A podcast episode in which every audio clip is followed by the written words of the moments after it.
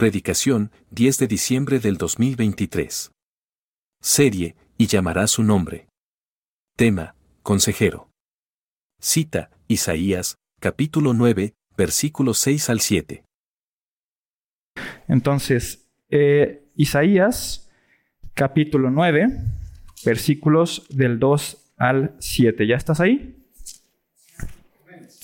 Gracias, Trini. Gracias, Tocayo. Los demás, pues bueno, nos vemos a la salida. Isaías 9, versículo 2 dice, El pueblo que andaba en tinieblas vio gran luz, los que moraban en tierra de sombra de muerte, luz resplandeció sobre ellos. Multiplicaste la gente y aumentaste la alegría. Se alegrarán delante de ti como se alegran en la siega, como se gozan cuando reparten despojos, porque tú quebraste su pesado yugo y la vara de su hombro y el cetro de su opresor como en el día de Madián, porque todo calzado que lleva el guerrero en el tumulto de la batalla y todo manto revolcado en sangre serán quemados, pasto del fuego. Porque un niño nos es nacido, hijo nos es dado, y el principado sobre su, sobre su hombro, y se llamará su nombre admirable, consejero, Dios fuerte, Padre eterno, príncipe de paz. Lo dilatado de su imperio y la paz no tendrán límite sobre el trono de David y sobre su reino, disponiéndolo y confirmándolo en juicio y en justicia desde ahora y para siempre. El celo de Jehová de los ejércitos hará esto. Señor, te damos gracias, Padre, gracias porque eres bueno, gracias por tu misericordia que es nueva cada mañana, y gracias por tu palabra, Señor, porque en ella escuchamos el consejo divino, en ella encontramos tu voluntad, sabemos cuál es tu corazón, tu intención y el propósito que tienes para con nosotros los redimidos, Señor. Gracias, Padre. Queremos que hables a nuestro corazón, que transformes cualquier intención y cualquier situación que traigamos dentro, Señor, para que seamos todos unánimes, unidos en tu verdad y poder caminar juntos como este cuerpo de Cristo que somos. Señor, pongo este tiempo y pongo nuestros corazones en tus manos en el nombre de Jesús. Amén y amén. Muy bien. Un niño nos es nacido, hijo nos es dado, y se llamará su nombre admirable consejero. La semana pasada, si tú recuerdas, eh, aprendimos con Isaí mucho acerca del Cristo al cual seguimos, al que adoramos y al que contemplamos, y que al adorar y seguir a este Cristo, en realidad adoramos al Padre, conocemos a Dios a través del Cristo y nos admiramos de quién es Dios al admirarnos de lo que Cristo hizo mientras caminó por esta tierra y de lo que Dios mismo dice en su palabra respecto del Hijo al cual envió. Hoy meditaremos en el segundo de estos nombres que es consejero. Y quiero empezar por la pregunta obvia, ¿qué es un consejero? ¿A qué te suena la palabra consejero? Correcto, consejero es una persona que aconseja a otra o a la que se le pide un consejo. Y la siguiente pregunta es, ¿qué es un consejo? ¿A qué te suena eso de consejo? El consejo no es otra cosa sino la opinión que alguien da o recibe acerca de una condición futura. ¿Te han pedido un consejo? ¿Has dado algún consejo? ¿Y tu consejo fue bueno tu consejo fue malo? Eh, eso ya es materia de otro estudio. El tema, mis hermanos, es que en esta mañana vamos a darnos cuenta que este niño que habría de nacer, este niño del que habla Isaías, se caracterizaría por aconsejar y por dar su opinión sobre el futuro de todas las personas que se cruzarían en su camino. ¿Tú te acuerdas lo que sucedió cuando Jesús tenía más o menos como 12 años y subió con sus papás al templo de Jerusalén como era tradición en cada Pascua? ¿Qué pasó? Se perdió. Vamos a leer el pasaje para que todos tengamos claro. Acompáñame a Lucas capítulo 2, versículos 41 al 52. Libro de Lucas, capítulo 2, versículos 41 al 52. Lucas 2.41 dice así, iban sus padres todos los años a Jerusalén en la fiesta de la Pascua, y cuando tuvo doce años, subieron a Jerusalén conforme a la costumbre de la fiesta. Al regresar ellos, acabada la fiesta, se quedó el niño Jesús en Jerusalén sin que lo supiesen José y su madre. Y pensando que estaba entre la compañía, anduvieron camino de un día y le buscaban entre los parientes y los conocidos.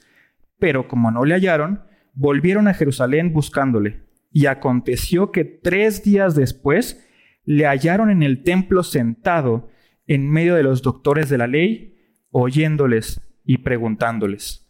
Y todos los que le oían se maravillaban de su inteligencia y de sus respuestas. Cuando le vieron, se sorprendieron y le dijo su madre, Hijo, ¿por qué nos has hecho así? He aquí tu padre y yo te hemos buscado con angustia. Entonces se les dijo, ¿por qué me buscabais? ¿No sabíais que en los negocios de mi padre me es necesario estar?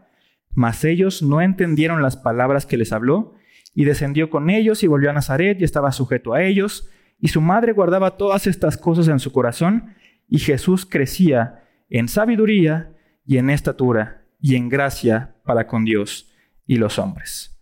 Según la religión y la tradición judía, una persona cuando cumplía 13 años era susceptible de ser considerada como un adulto. Había toda una ceremonia en la que a este niño, porque es un niño de 13 años, se le permitía leer por primera vez la Sagrada Escritura en medio de toda la sinagoga con las filacterias en la frente y con, los cintos en los brazos. Y ese era el rito de iniciación. Eso significaba que este niño de 13 años pasaba de ser niño adulto, era totalmente responsable de sus acciones y era o estaba obligado a cumplir con todo lo que decía la ley judaica. Pero no solamente eso, sino que era considerado un adulto con el cual los demás adultos podían sentarse y platicar como entre iguales. Estoy platicando con un adulto que ya tuvo su ceremonia, que ya se graduó como adulto y nos entendemos bien. Con Jesús no fue así. Él tenía 12 años y no había pasado por esta ceremonia o este rito que acostumbraban los judíos. Y no obstante ello, tenía sentados a su alrededor a los doctores y a los maestros de la ley, quienes le oían y le preguntaban y se maravillaban de las respuestas que Jesús les daba, se maravillaban de la sabiduría que había en el niño Jesús de 12 años. Cuando nosotros nos paramos aquí y hacemos una predicación, dura aproximadamente 45 minutos, 50 minutos, una hora y media en el caso del pastor Moy, pero ¿Cuántos días estuvo Jesús perdido en el templo? Tres días. Tres días. ¿Podrías estar tú hablando tres días de lo que Dios ha hecho en tu vida? Parece mucho tiempo y a la vez parece poco tiempo, pero el niño Jesús pasó tres días hablando y maravillando a todos aquellos que le escuchaban. Y es que si bien la palabra consejero, si tú la buscas, no aparece ni una sola vez en el Nuevo Testamento, no hay duda de que cada vez que Jesús tomaba la palabra, poder, sabiduría y autoridad salían de su boca. Y es como veremos en el primer punto del mensaje de hoy, que Jesús es el consejo de Dios. El primer punto del día de hoy es que Jesús es el consejo de Dios. Seguramente tú recordarás esa escena narrada por los evangelios en la que Jesús viene al río Jordán a encontrarse con Juan, no el evangelista, sino el hijo de Zacarías, Juan el Bautista, y es bautizado junto con todo el pueblo. La historia nos dice que cuando Jesús subía de las aguas en las que había sido sumergido, se abrió el cielo, descendió en el Espíritu Santo sobre él en forma de paloma, y vino una voz de los cielos que decía, Tú eres mi Hijo amado, en ti tengo complacencia. Y muchas veces leemos sobre la vida de Jesús, leemos los primeros capítulos de los evangelios en los que se narra este acontecimiento y pasamos por alto lo que sucedió en ese momento. ¿Y qué sucedió en ese momento? Que Dios habló con una voz audible, una voz susceptible de ser escuchada por todos los presentes. ¿Y qué fue lo que dijo? Que Jesús, ese Jesús que estaba siendo sumergido entre las aguas y había salido, es su Hijo y no solamente su Hijo, sino que en Él tiene complacencia. Y es que en esto podemos ver que Jesús es el consejo de Dios, porque a través de Jesús Dios le va a hablar al mundo. Acompáñame a la carta a los Hebreos, capítulo 1, versículos 1 al 4, por favor. Carta a los Hebreos, capítulo 1. Vamos a leer versículos 1 al 4.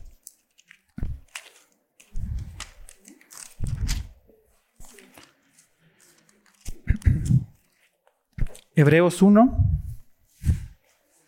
versículos 1 al 4, dice así, Dios, habiendo hablado muchas veces y de muchas maneras en otro tiempo a los padres por los profetas, en estos postreros días nos ha hablado por el Hijo, a quien constituyó heredero de todo y por quien asimismo hizo el universo, el cual siendo el resplandor de su gloria y la imagen misma de su sustancia, y quien sustenta todas las cosas con la palabra de su poder, habiendo efectuado la purificación de nuestros pecados por medio de sí mismo, se sentó a la diestra de la majestad en las alturas, hecho tanto superior a los ángeles, cuanto heredó más excelente nombre que aquellos.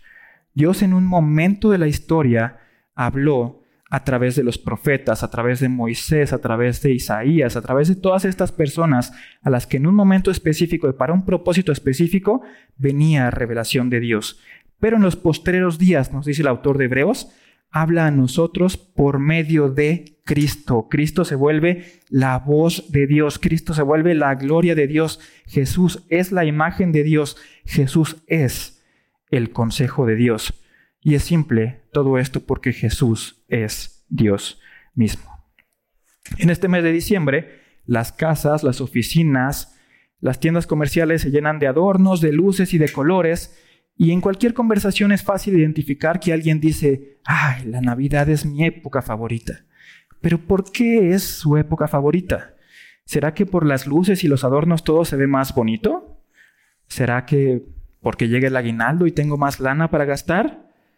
¿Será porque tengo la oportunidad de cenar con mis familiares y amigos?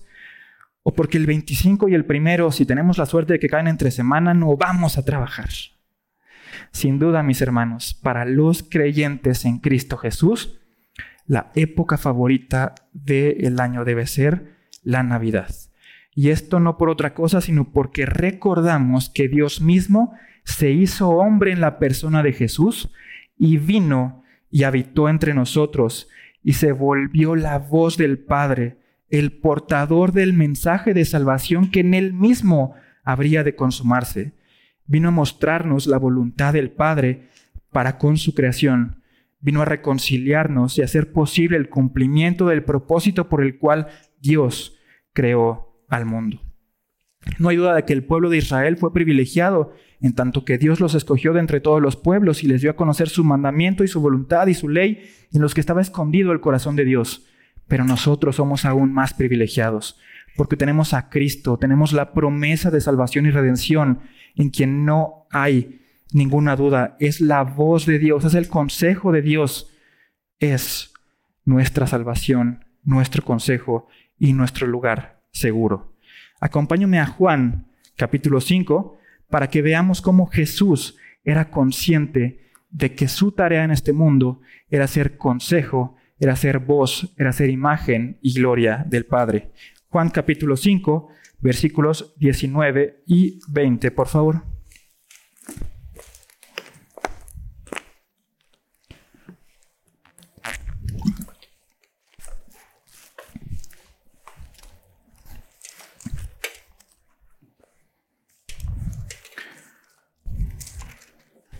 Juan capítulo 5, perdóname, versículos 19 y 20. Respondiendo entonces, perdón, respondió entonces Jesús y les dijo, de cierto, de cierto os digo, no puede el Hijo hacer nada por sí mismo, sino lo que ve hacer al Padre, porque todo lo que el Padre hace, también lo hace el Hijo igualmente, porque el Padre ama al Hijo y le muestra todas las cosas que Él hace, y mayores obras que éstas le mostrará, de modo que vosotros os maravilléis. Y vamos ahí mismo en Juan, al capítulo 12, versículos 44 al 50. Por favor, Juan 12, versículos 44 al 50 de Juan 12. Juan 12, 44. Jesús clamó y dijo, el que cree en mí, no cree en mí, sino en el que me envió. Y el que me ve, ve al que me envió.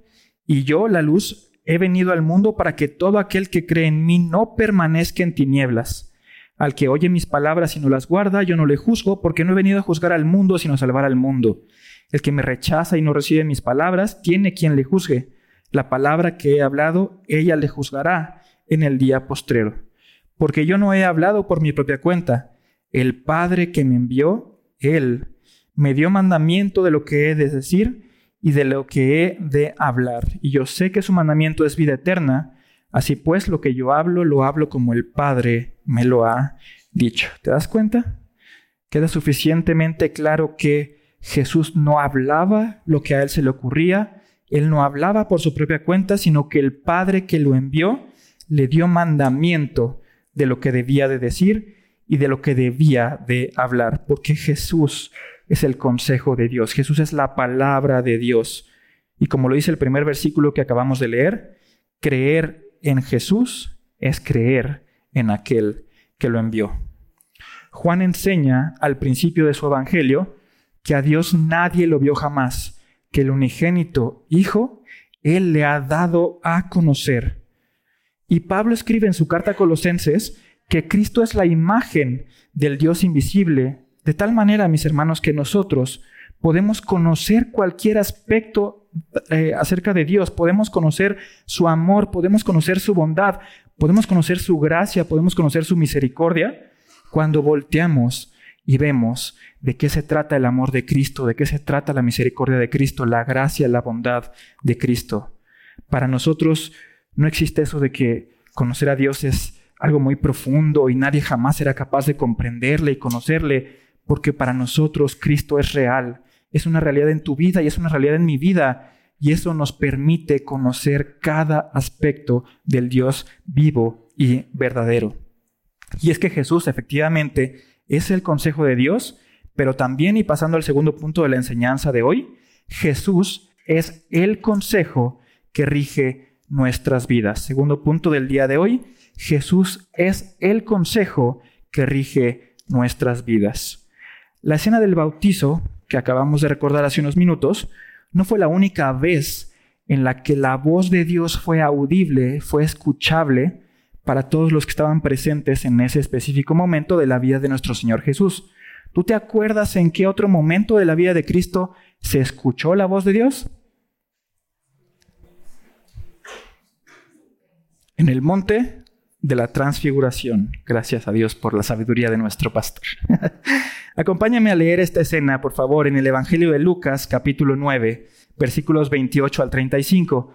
Vamos a escuchar o vamos a leer, mejor dicho, la segunda ocasión en la que la voz de Dios fue audible en la vida de nuestro Señor Jesús. Evangelio de Lucas, capítulo 9, versículos 28 al 35.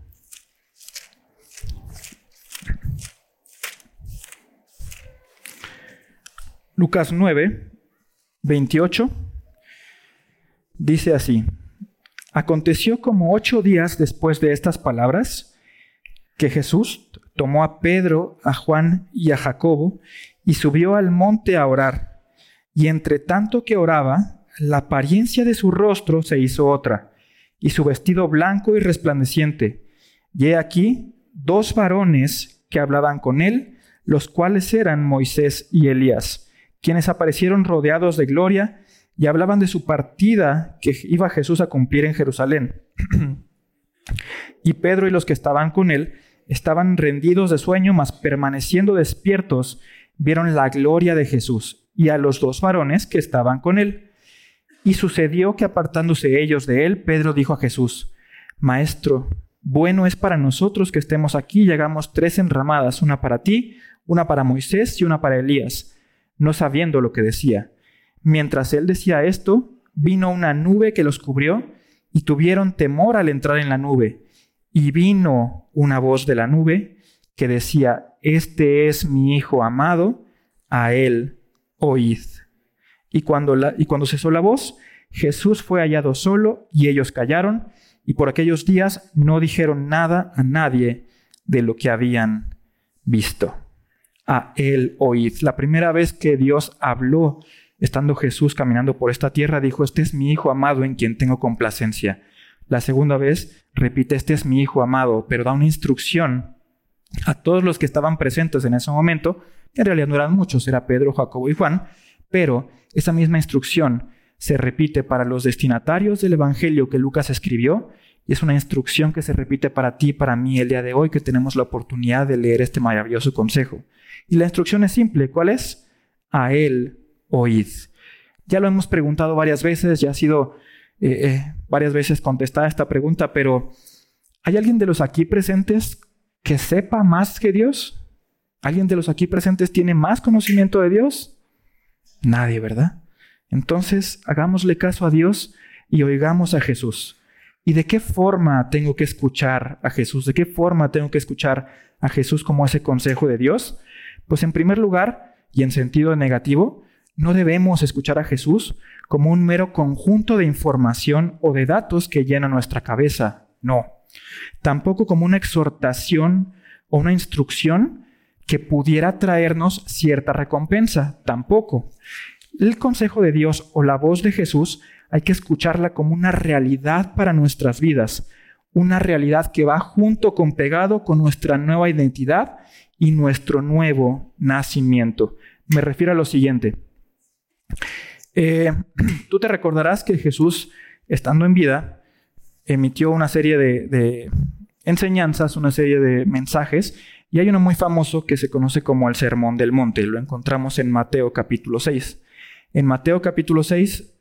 Acompáñame para que lo leamos juntos, por favor. Vamos a Mateo 6, versículos 9 al 15. Vamos a esta serie de enseñanzas agrupadas en un conocido sermón del monte, donde, donde está Jesús enseñando a sus discípulos a orar y en ese punto específico les enseña con la oración que hoy conocemos con el Padre nuestro. Mateo capítulo 6, versículos 9 al 15, por favor.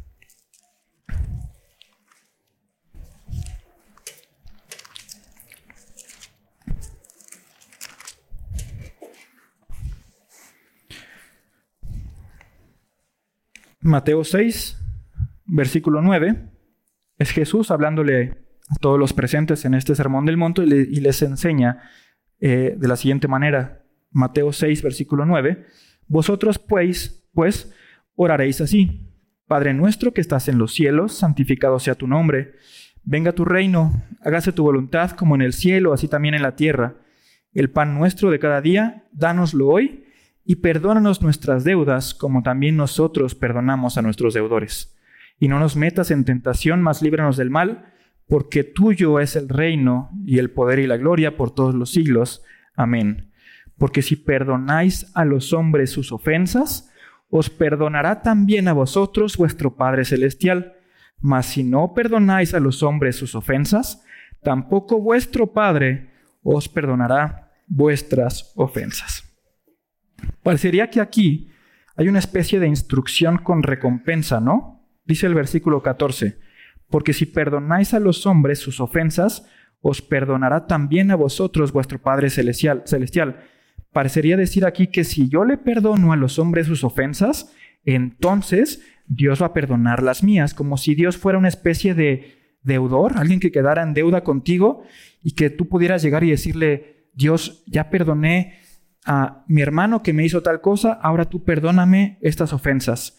Sin embargo, a través del Espíritu Santo y de la inspiración que tuvo en hombres como Pablo, podemos tener un poquito más claro de qué se trata este tema o este asunto del perdón. Acompáñame a la carta que Pablo escribió a los Efesios, capítulo 4, versículo 31 y 32, por favor. Carta de Pablo a los Efesios, capítulo 4, versículos 31 y 32, por favor.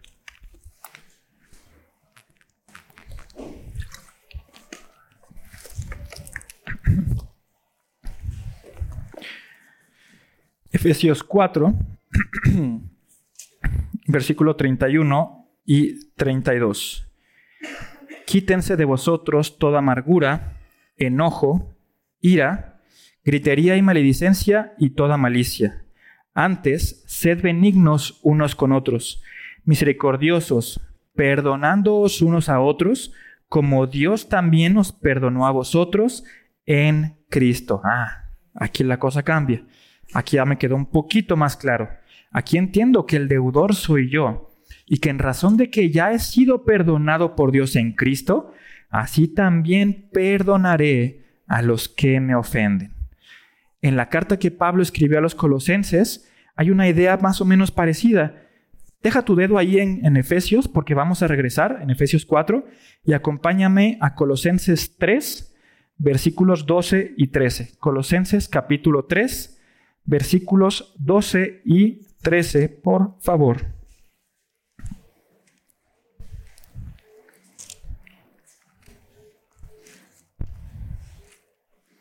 ¿Ya estás ahí? Colosenses 3, versículo 12, dice, Vestíos pues como escogidos de Dios, santos y amados, de entrañable misericordia, de benignidad, de humildad, de mansedumbre, de paciencia, soportándoos unos a otros y perdonándoos unos a otros si alguno tuviera queja contra otro.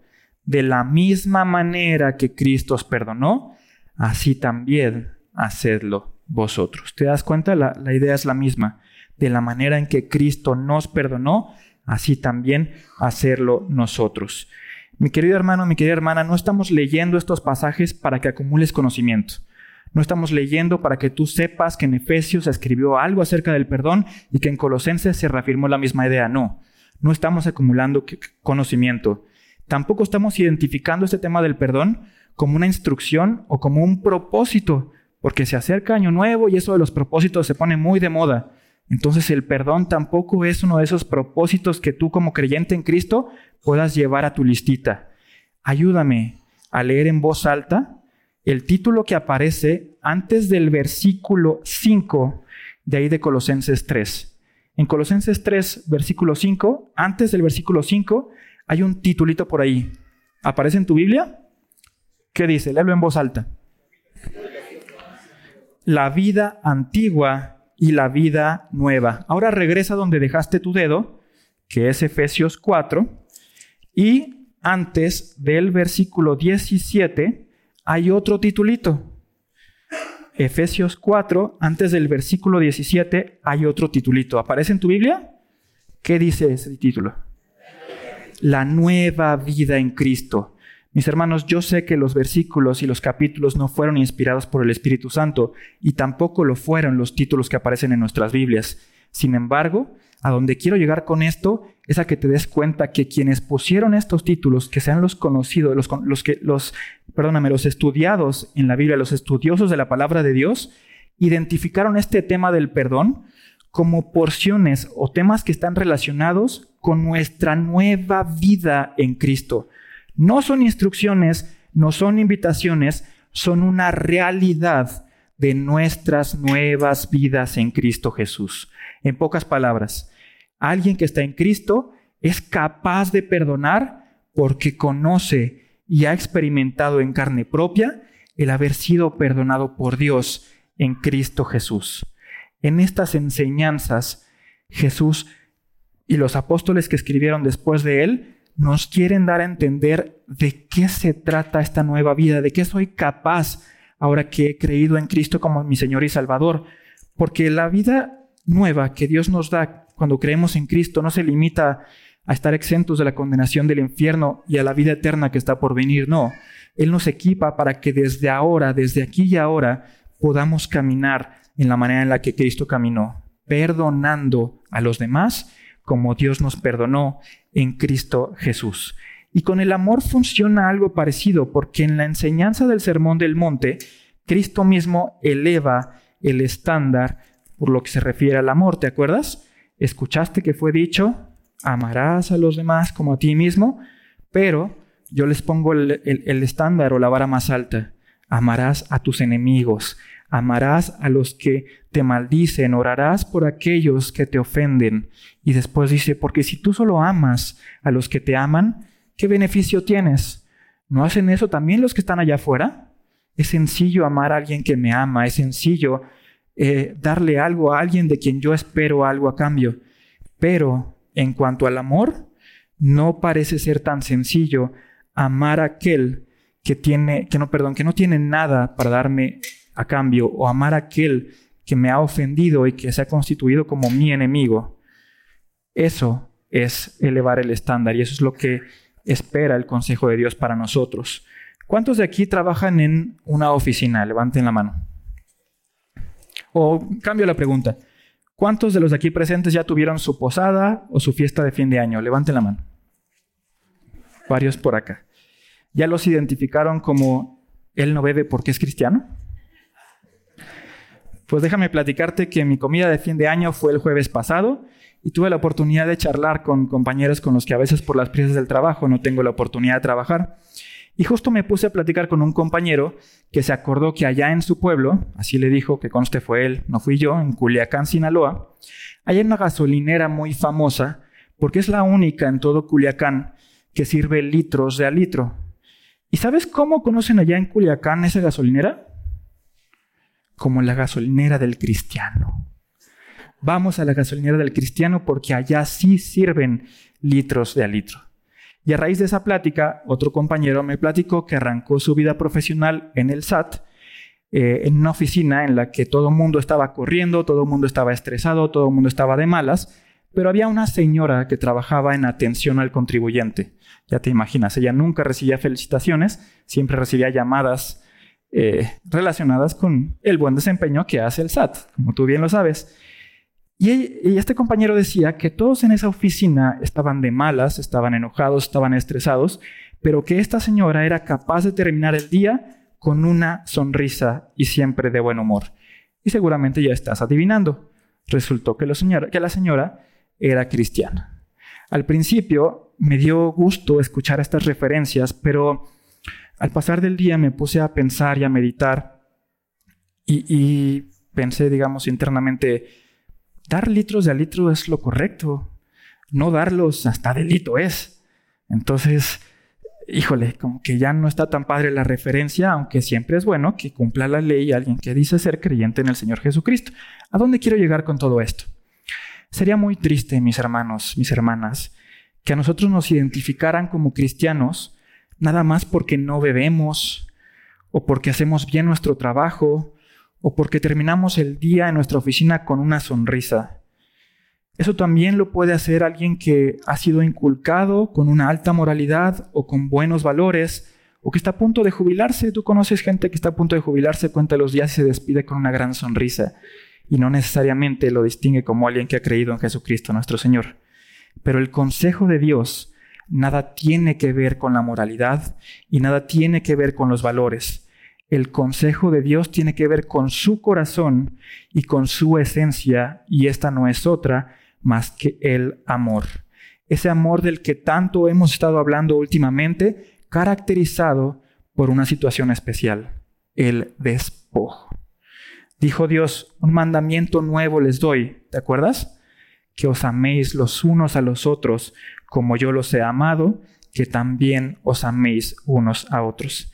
Y en esto conocerán que son mis discípulos si tuvieren amor los unos con los otros. Juan 13, versículos 34 y 35. Con el amor pasa exactamente lo mismo que el perdón. No se trata de una acumulación de datos, no se trata de saber que este versículo habla del amor, que este versículo habla del amor y que Jesús dijo que para identificar a un cristiano hay que ver si se aman o no se aman. No, no es para acumular datos en tu cabeza, y tampoco son instrucciones o propósitos para que tú le eches ganas y el próximo año sí lo logres. No, se trata de tu realidad, se trata de tu esencia, se trata del ADN con el cual has sido transformado a través de la gracia de Cristo, a través de la gracia de Dios que ha sido puesta en ti por Cristo Jesús. ¿Has experimentado el ser amado por Dios? ¿Te sabes alguien que ha sido amado por Dios? Entonces no te falta nada. Estás completo para poder amar a los demás. No solo aquellos que te pueden amar eh, en retorno, no solo aquellos que pueden darte un bien por ese amor que tú les das, sino que puedes amar a tus enemigos, puedes amar a los que te maldicen, puedes orar por los que te ofenden.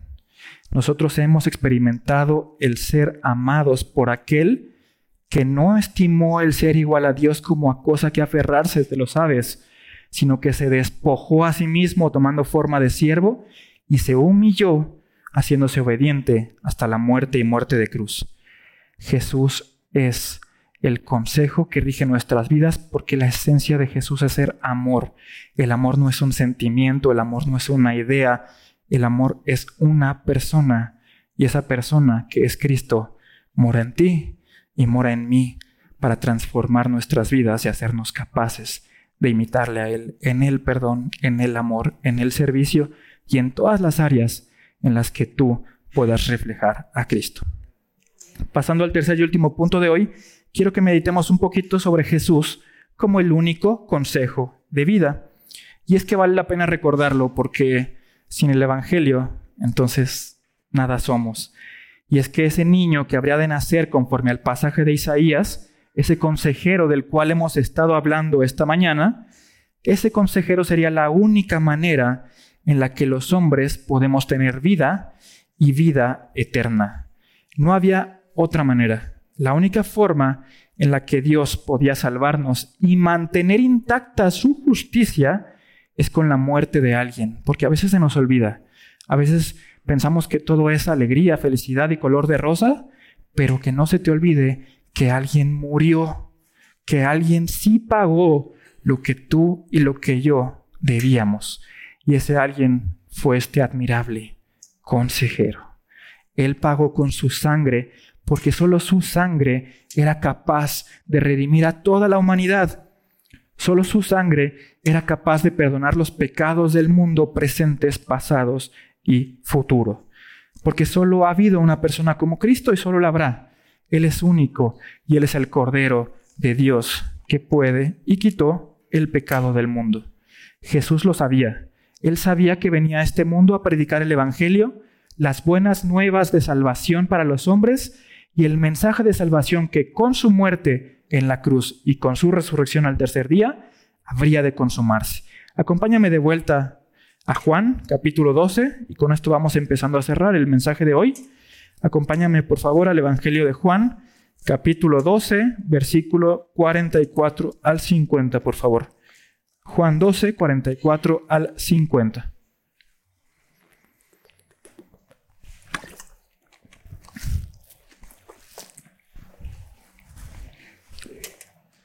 Juan capítulo 12, versículo 44. Lo leímos hace rato, simplemente vamos a repetir.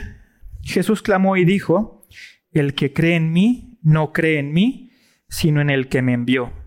Y el que me ve, ve al que me envió. Yo, la luz, he venido al mundo para que todo aquel que cree en mí no permanezca en tinieblas. Al que oye mis palabras y no las guarda, yo no le juzgo, porque no he venido a juzgar al mundo, sino a salvar al mundo. El que me rechaza y no recibe mis palabras, tiene quien le juzgue.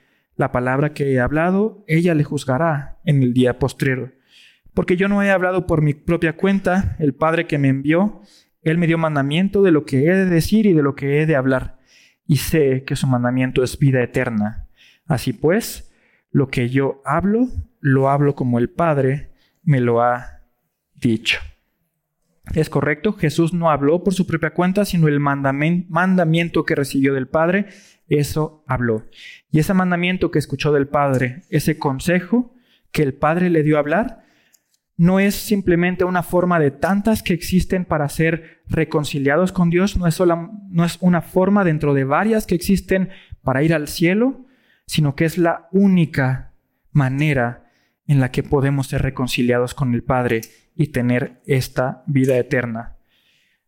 Es la única manera. La cruz nunca fue el plan B, la cruz siempre fue el plan original que desde antes de la fundación del mundo a Dios se le ocurrió para poder reconciliar y para poder redimirnos y hacernos cumplidores del propósito por el cual nos creó, que es ser santos sin mancha delante de Él en Cristo Jesús en estas navidades, además de los adornos y de las luces y los colores con los que están adornadas las tiendas, también se acostumbra a dar regalos a nuestros familiares y seres queridos. Pero, ¿por qué no meditas que el mejor regalo que puedes llevarle a alguien que no conoce a Cristo es la buena nueva del Evangelio?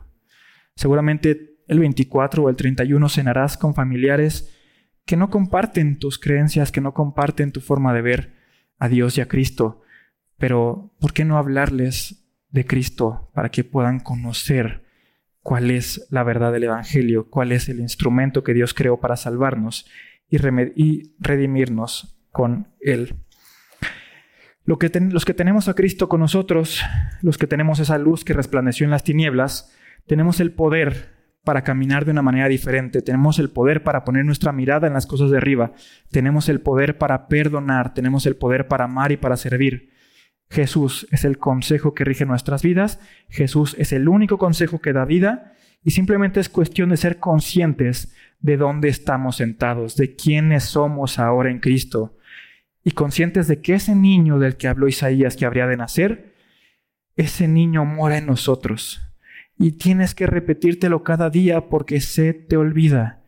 Tienes que mirarte al espejo y cuando te peinas, recordar que Cristo mora en ti y que en Cristo eres capaz de amar, de perdonar, de servir y de imitarle mientras estemos caminando por esta tierra. No es una cuestión de tiempo, no es porque tengas 10 o 15 años que vas a ser un cristiano maduro, no es que seamos frutas ni verduras, simplemente sabemos que la madurez viene por estar constantemente expuestos al sabio consejo que Dios nos da en su palabra, y aprendimos que el sabio consejo que Dios nos da en su palabra no es otra cosa sino Cristo, nuestro Señor.